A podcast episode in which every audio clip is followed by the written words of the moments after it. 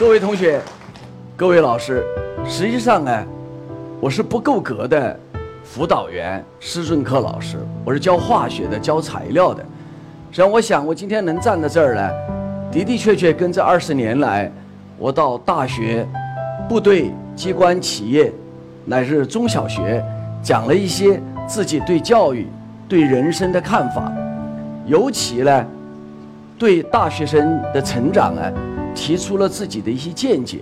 据我所知，大学生朋友们还是欢迎的。今天呢，我就讲一下自己的一个思考，就是到祖国最需要的地方去，实现自己的人生价值。我认为，一个人理想也好，信念也好，行动也好，它不是从天上掉下来的。我首先讲一讲我的父母啊，都是为了新中国的建设。离开了自己的家乡，到当时的中国的西部、西南去投身到建设新中国的行列当中。我成长的地方、出生的地方，就是从小我到渣滓洞、红岩受到的先烈们的教育。我想在那个时代，中国的知识分子，尤其是当时包括重庆大学在内的那些大学生们、教师们，能够。不怕牺牲，舍去自己的生命，为了自己的祖国、民主与自由。我觉得把人生的理想跟自己的奋斗联系起来的人生，才是最精彩和辉煌的人生。当我考起浙江大学，一九七八年考取浙江大学以后，当时我觉得很深刻的印象，就是我们的校长钱山强先生。钱山强先生。在大操场给我们做了一场报告，就是想起当年刚解放的时候，包括钱学森先生，包括他自己，怎么样舍去了在西西方优越的生活，回到自己的伟大的祖国。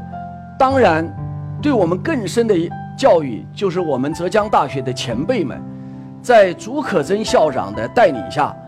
在抗日战争那个年代，能够形成几千里的路，保护了我们国家当时深受帝国主义侵略摧残的中华的文化的命脉。实际上，大家要知道，这一路走的几千里，实际上就是把自己的性命、把自己的专业、把自己的理想融入到伟大祖国。今后复兴和解放的道路当中，我说实话，由于受了他们的教育，我大学毕业的时候本科没有选择在大城市，甚至我出生的大城市重庆我也没有回去，我到了西部的山沟沟里，就是三线的国防化工单位。我现在想起来，当时到那个艰苦的地方。没有电影院，没有跳舞场，甚至连一个像样的百货公司买东西都没有。但是在那个地方，我目睹了献身国防的中国科技人员的老一辈的奉献精神，实际上是奠定了我后面人生道路的一个很大的基础。我可以跨越的讲，当我在浙江大学当上教授以后，越来越强烈的感觉到。我们当今的中国知识分子，应该将自己的才华、才智奉献给祖国大好建设的行列当中。所以我的选择就是把感恩当年抗战时期抚育了我们浙江大学师生的贵州人民、西部人民和祖国建设大西部、开发大西部的宏伟的。蓝图和使命结合在一起。二零一二年，我就去了贵州大学。那几年，在党中央、国务院、教育部的关怀下，我觉得做一个西部的教育工作者，目睹了西部和东部发达地区教育的差距，所以我觉得我做了一件比较有意义的工作，因为在我看来，中国梦。只有发达地区孩子的梦，没有西部孩子的梦，中国的梦就不是一个完整的中国梦。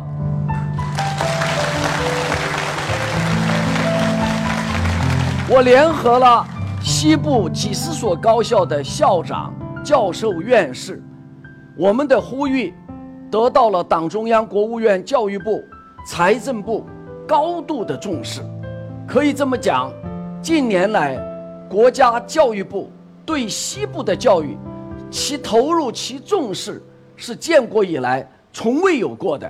我非常欣慰的是，在我返回浙江大学以后，党中央、国务院更加的重视西部教育。我也可以这么讲，我作为贵州大学的一个老教授、老校长，看到贵州大学的同学们今天脸上洋溢的青春、洋溢的对未来梦想的期待，我是由衷的喜悦和幸福。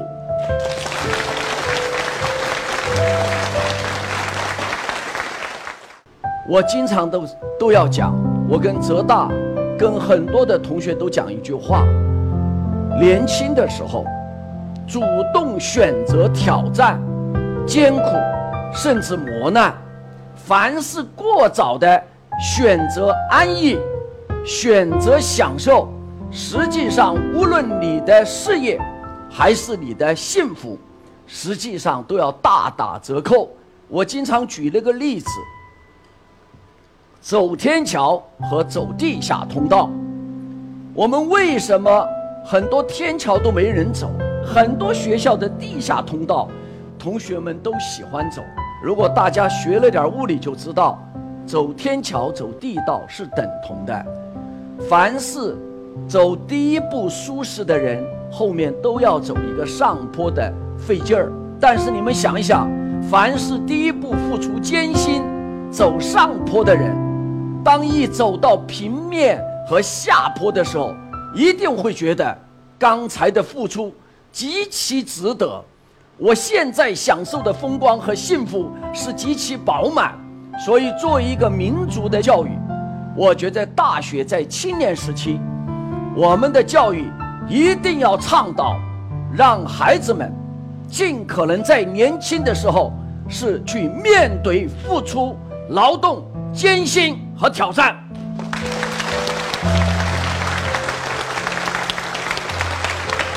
所以我在浙江大学，我要告诉大家，我这几年尽管当了老教授，但是我要说四个人。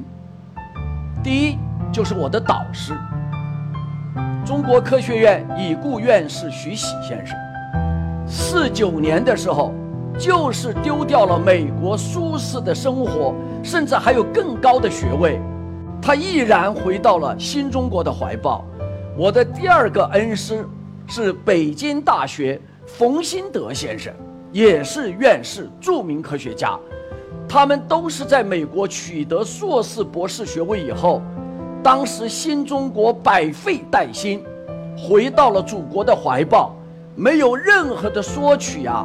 他们不像我们现在的年轻教授，回来的时候，我们还能够从今天的中国这么好的条件得到这样的支持。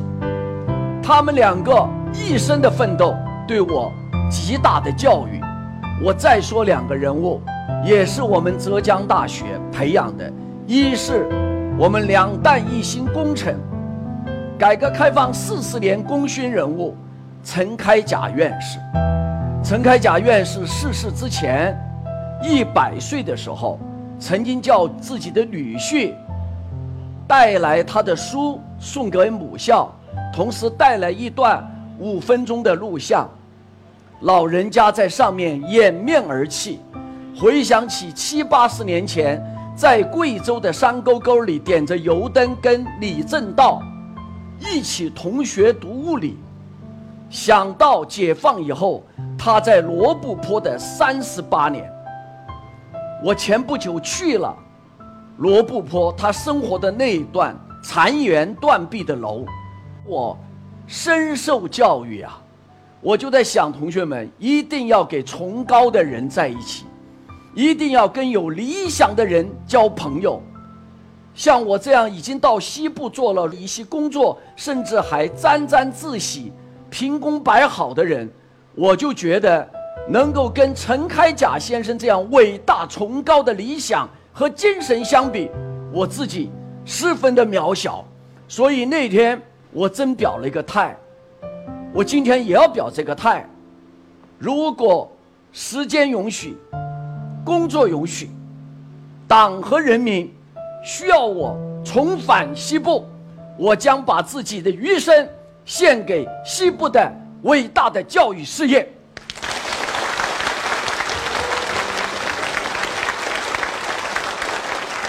再一个人物，就是特别感人的全军挂像英雄，我们浙江大学培养的伟大校友林俊德院士。在他去世前的那几个小时，他吸着氧，强打着生命最后的支撑。这个支撑是哪里？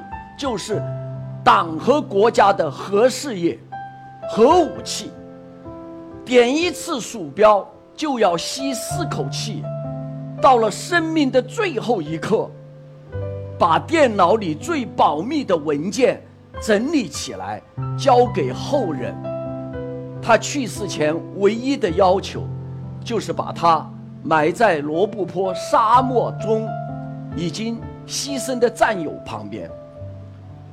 我们看到了这些浙大前辈和共和国的前辈，用这样的方式把自己的一切献给伟大祖国的时候，说实话，激励着我们的满腔的激情和斗志。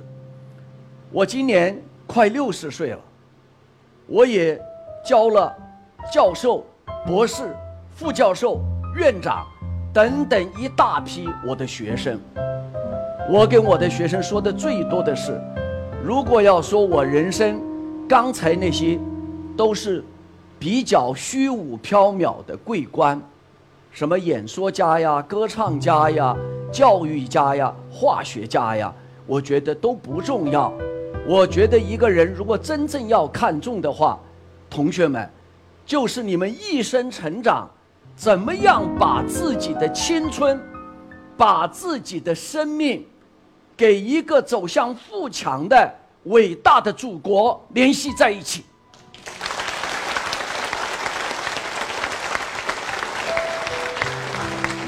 我近年来偶尔也回贵州。我觉得让我最为满足的、最为幸福的，就是贵州大学的同学们记得我。那五年，我跟他们在一起，把一个需要支持建设发展的学校，迎来了新的面貌。贵州省委、贵州的政府，可以这么讲，不是断腕来支持学校，而是断臂。支持贵州大学的发展，新校区建成了，漂亮的校园展现了，同学们学习的干劲提高了。我可以这么讲，我离开贵州大学的那一年，二零一七年年初，报考研究生，被北大、清华、复旦、交大、浙大、南京大学、中国科大等等中国一流大学录取的研究生，就达到了近。一千三百人，为什么同学们发奋读书？我也告诉大家，西部的学生真是值得我们学习。他们从小就立下了一个志向，读书是为了改变家乡的面貌。这也是我这些年在贵州大学灌输给贵州大学同学的。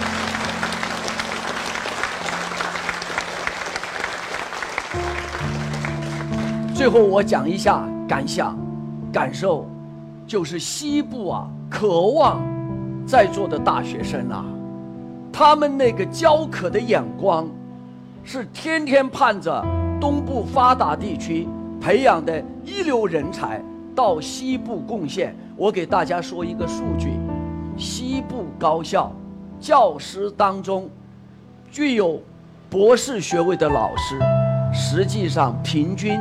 估计不到百分之三十，这个比例远远低于东部发达地区，所以我们经常讲大学生就业难，这个大学生是涵盖了博士、硕士的。那么我要说一句真话，我们的不要过多的去夸大了这样的一个现象。不是找不到工作，是北上广东部发达地区享受的工作再难以找到，而西部边少穷，需要你们去工作的地方，你们不太愿意去。我更要说的一句是：今天我在这儿，希望大家到西部去，到祖国最需要的地方去。建功立业，到祖国最需要的地方去，实现你们的价值，是阳光灿烂的大道。谢谢大家。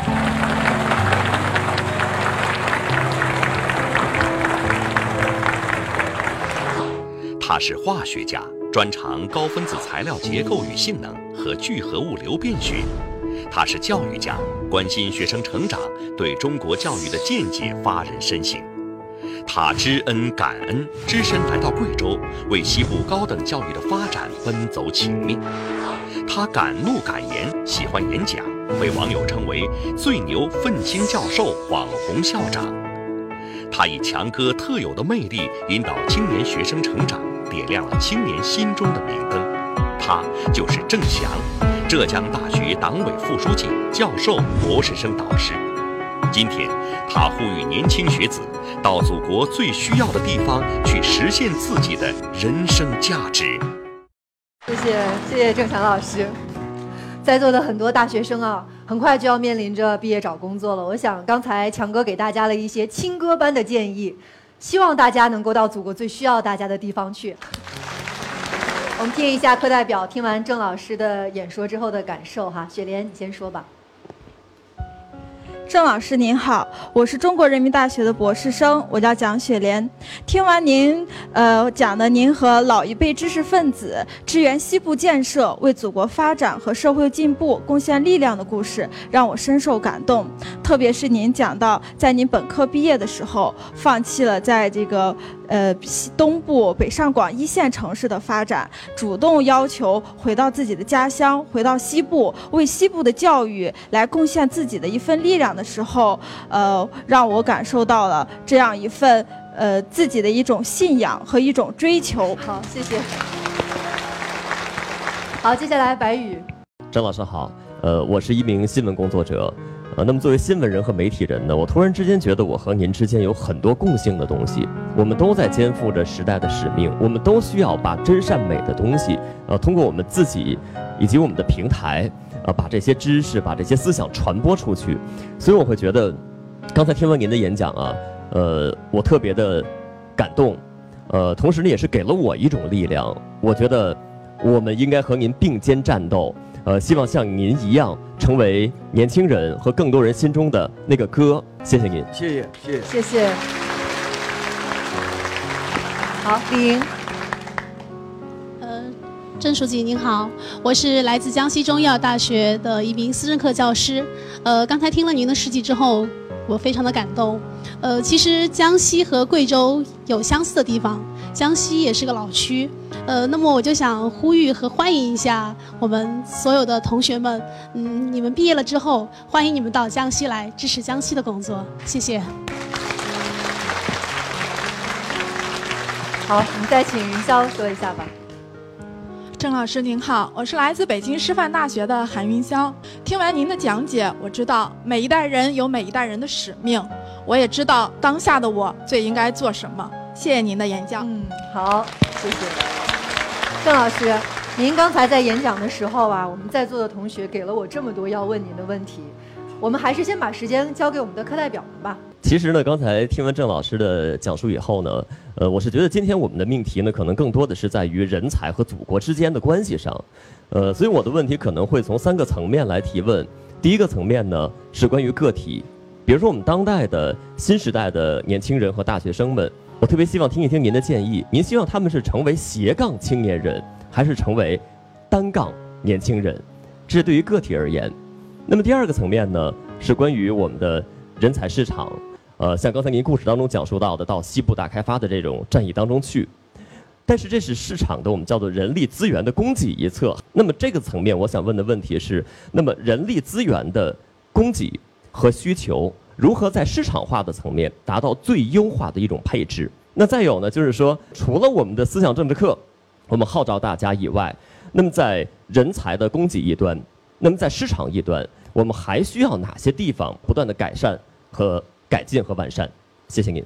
好，我们先请郑老师回答第一个吧。关于学生的身份问题，我认为没有关系，但是我提醒一句，大家不要被纷华的世界把你的眼睛搞得太炫。学生的身份，我认为作为一个学习者，单纯是财富。嗯，过早的把自己搞成所谓成熟老练，甚至跟社会毫无距离的接轨，不利于你们长远的发展。这是我第一个建议。就关于现在对人才啊，同学们也有影响，大家都问我，毕业了该怎么办？我听我讲，学会打下手，当助手，是你们今后成为人物的第一步。不要看不起打下手、当助手。现在我们过多的说，不愿意当将军的士兵不是好士兵。我要真正的告诉你们，只有当士兵、当好士兵，才能成为将军。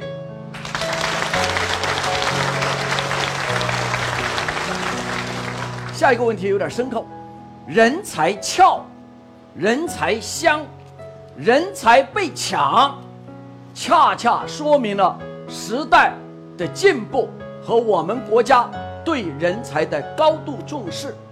但是，恰恰是这个原因，也跟我刚才演讲的主题有关。因为无论生活的条件、工作的平台，东部发达地区应该讲不是平均，是比西部要高出一大截。在这个时候，人往高处走，我们不可厚非。但是，作为一个教育工作者，或者我说我有点理想和信念的话，我觉得我有责任。大家别忘了，没有西部的水，没有西部广袤的森林，没有西部的电力，没有西部的煤炭，东部人民也不可能享受到今天祖国的幸福。所以，祖国一家人，中华大地，每一个中国人都有一种责任。我这儿有一张小纸条，郑老师也是跟刚才我们这个话题相关的。有一个同学问，郑老师您怎么看教育部规定不让从西部挖掘人才？我认为这样的规定是非常得人心的。不仅西部为教育部这样的政策呐喊称好，就是我现在在东部工作，我理解我感受，所有东部发达地区越来越自觉的觉得。无论从情感、道义、责任方面，我们不仅不能去做这样的事儿，我们更应该的把自己优秀的学生和人才向西部输送。所以，我也很欣慰的告诉大家，近几年来，我们浙江大学也越来越重视优秀人才到西部工作。你们大家观察一下。所有毕业典礼、开学典礼，请回来的校友，几乎全是西部的干的杰出的校友；所有代表毕业生发言的，全是勇敢的、踊跃的赶到西部去工作的最优秀的学生。好，好，接下来我们就请同样在西部工作的李莹。有什么样的问题想跟郑老师沟通交流吗？郑书记，呃，今天听了您的演讲之后，我想在场的很多同学可能会和我有同样的困惑。呃，既然西部这么需要您这样的人才，那您为什么选择在贵州大学做了五年校长之后，又回到了浙江大学？然后还有一个问题就是，呃，您倡导年轻人到祖国最需要的地方去实现自己的人生价值，那您觉得什么地方才是祖国最需要的地方呢？然后年轻人需要具备哪些素质呢？谢谢。第一个问题呢，就是我去当校长，为什么回到浙大？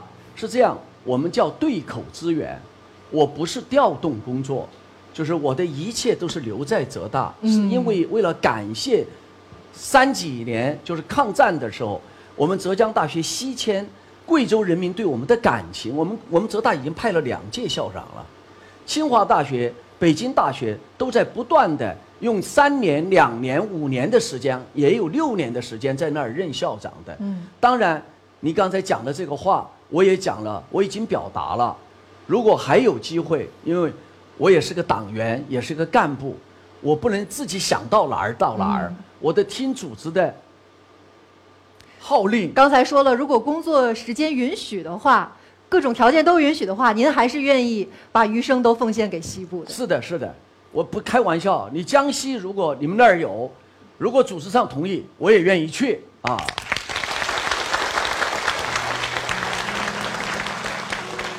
我为什么强调西部？首先是空间呐，有了空间。你才有拳脚施展的地方啊！现在东部如此之密集，应该讲很多处于饱和状态。因为我了解西部的情况，巨大的空间。你看前不久我们大家为之掉泪的北师大的黄文秀同学，嗯，真是让人感动啊！他这么年轻的青春，就奉献给了广西。脱贫攻坚的这种历史的进程。当然，第二个我要强调学用结合。我们不是说盲目的到西部去，而是要把自己在大学所学、所掌握的知识与西部的需要紧密的结合起来。你比如说，现在大气环境的变化，青海、西藏是一个重要的地区。我就给你们举个例子，青海大学的校长王光谦，是一个院士，是我们国家研究大气的一个著名院士。他到那儿以后，他就把自己的知识跟青海，我们现在称为中国水塔，中国所有下雨的都是从那儿来的，他就在研究这个。我们河南大学的校长刘炯天院士，以前在江苏工作。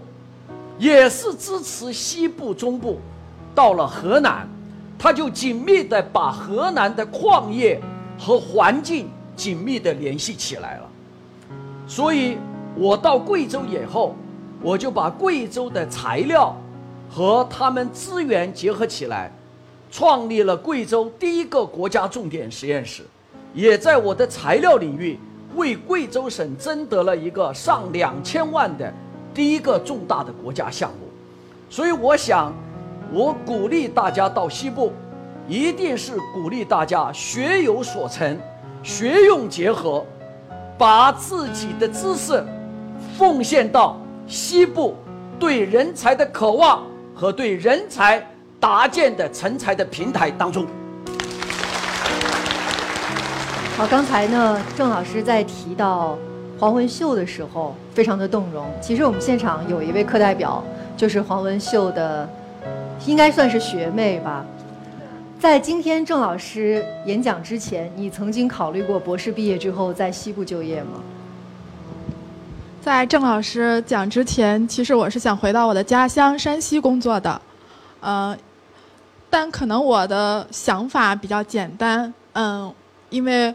我想回去陪我的父母，照顾我的家人，没有那么大爱。但是我这是大爱，爱父母是爱国家的最小的一个细胞。我个人认为，不爱父母的人，不要奢谈大爱；爱了父母的人，才会真正爱国家。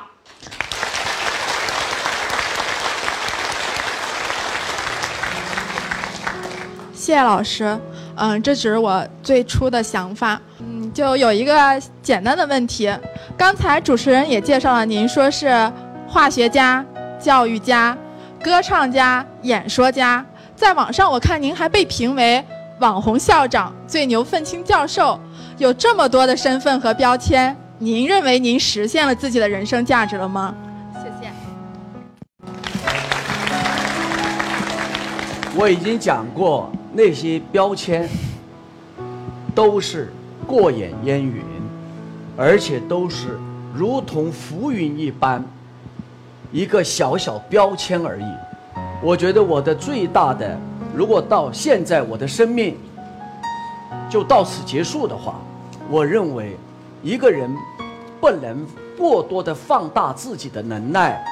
我在贵州结束工作的时候，我也可以告诉大家，由于自己做了一点点工作，贵州省委和省政府，包括贵州的所有的大家，同意或者决定，给予了我一个奖励，名字叫贵州高等教育突出贡献奖，同时呢，也给予了我五十万元的奖励。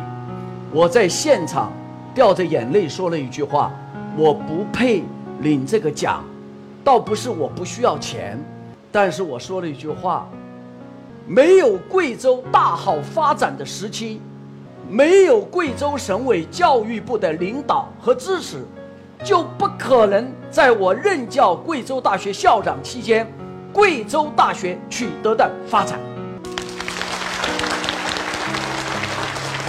基于这样的理念。”我现场就把五十万元全部捐给了贵州大学的贫困学生。这五十万我捐掉以后，我决定在我的朋友和同事、同仁之间，包括教授之间，倡导一种爱心。我今天可以告诉大家，二十天就给贵州大学的孩子募集了一千万，捐给贵州大学同学。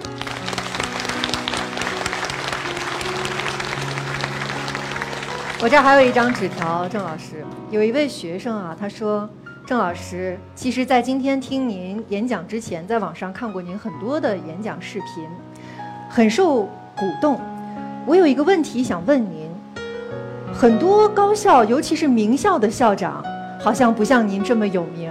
那您觉得，作为一个大学的校长，什么样才是一个好的大学校长？”谢谢，谢谢。我要说哈。呃，实际上我去贵州大学之前呢，我就比较有名了啊。很多人都以为我是去当了贵州大学有名，是因为我支持了西部，我觉得挺光荣的。我一直认为，不爱学生的校长不是好校长，不走进学生当中的校长不是好校长，不能在路上看到孩子们。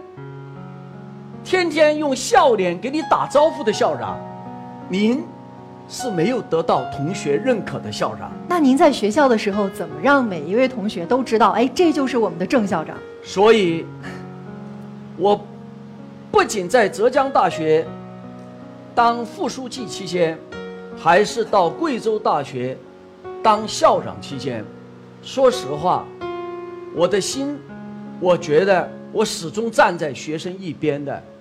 浙江大学、贵州大学所有的同学，凡是我能关心到的、关爱到的，我走进食堂、走进图书馆，哪怕在一个路边看到一个同学摔了跤，我都在那儿站了半个小时等医生的到来。我说过，我们当教授，爱学生，真的要把孩子当自己的亲孩子来对待，我们的孩子是会。感谢你一辈子的，记得你一辈子。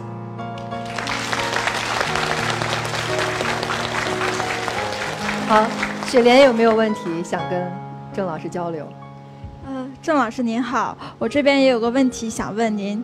呃，您这次演讲的主题是到祖国最需要的地方去，您自己也讲了自己呃支援西部教育事业的发展，还有老一辈知识分子支援西部建设的故事。那么我想问您的是，您认为祖国需要的地方一定是西部相对落后的地方吗？呃，我刚才谈了一点，实际上，包括中国任何地方，您的选择都是在为这个国家添砖加瓦。我到今天来讲这个话题，丝毫没有以长者校长、居高临下的强迫大家去做这样的选择。我是根据自己的感受，我觉得现在最急迫的需要人才的地方是西部。第二，那个地方广阔的空间，我就是对你做战术指导，我都觉得值得去，因为对你的成长、对你的成才，应该讲，它不仅是一种巨大空间，这种挑战本身就是对你的成长具有最好的价值和最高的长远的估算。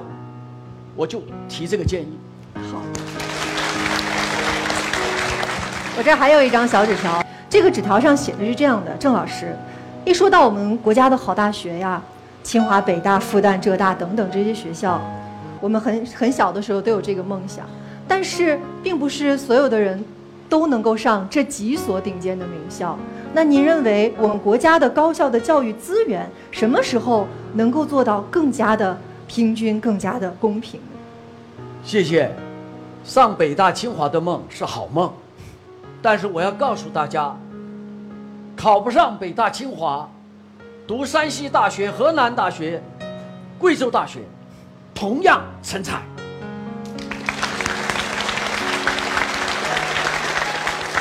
考华北电力，同样成才。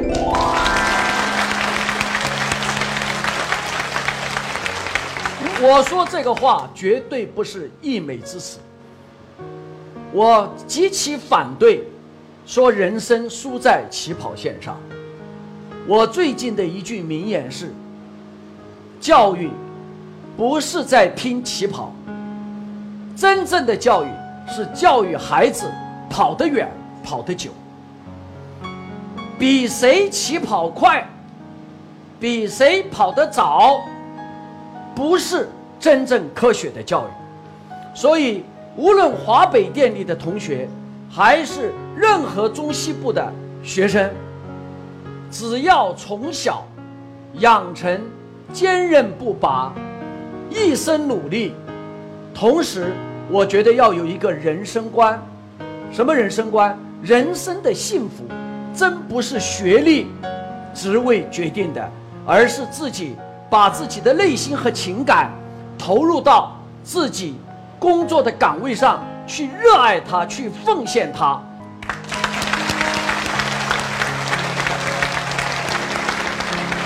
好，我们现场刚才呢，郑老师给了现场的华北电力的同学很多正能量。有没有同学还有问题想问一下郑老师？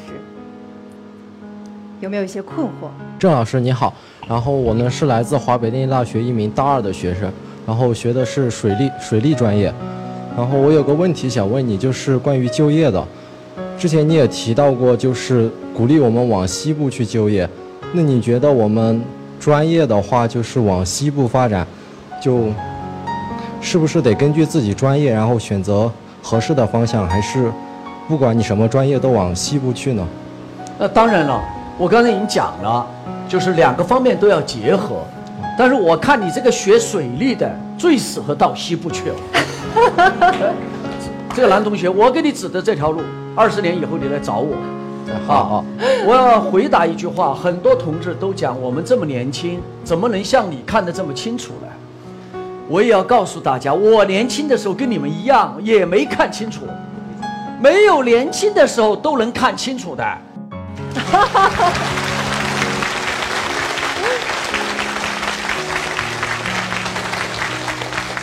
迷茫证明我们还年轻。